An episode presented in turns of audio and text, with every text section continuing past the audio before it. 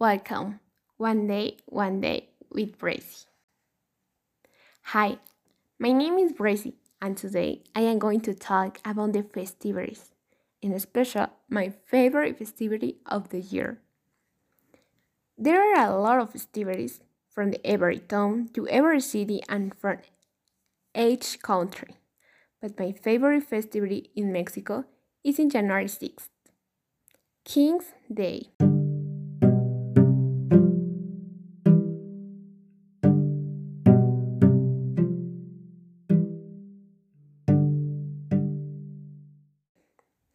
The January 6th, OMG, is the best day in the world.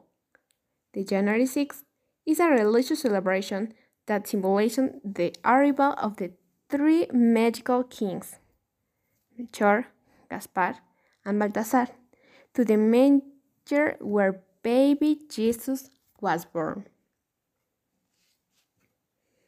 And in Mexico, it is custom to have a rosca with the family.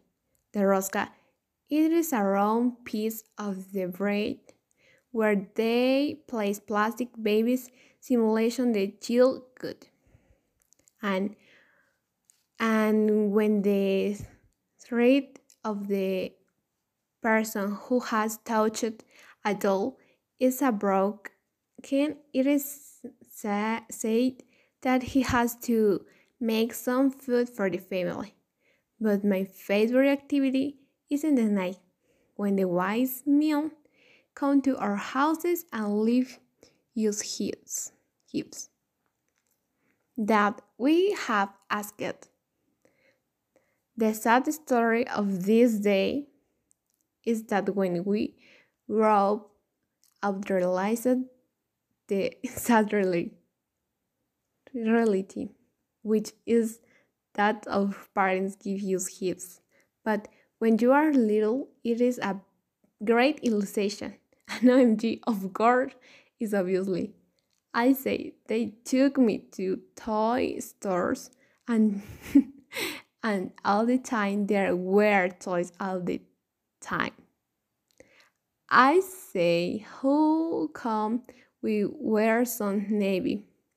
My mom says that one day I realized it but I forgot. Well, that's not the case, but it is very cute. So this day, I keep asking for my gifts myself. I know I am older, but my parents still let me say that until I leave my house. It's a great idea to never leave. and if for that reason it's my favorite day, King's Day is my favorite holiday, since since all the my life.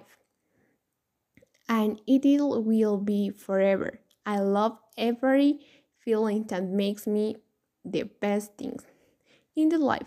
To wake up and see all the gifts. And I have a dinner with my family with the intrigue of who will have a baby, have a hot chocolate and have a tears beautiful and fun conversation.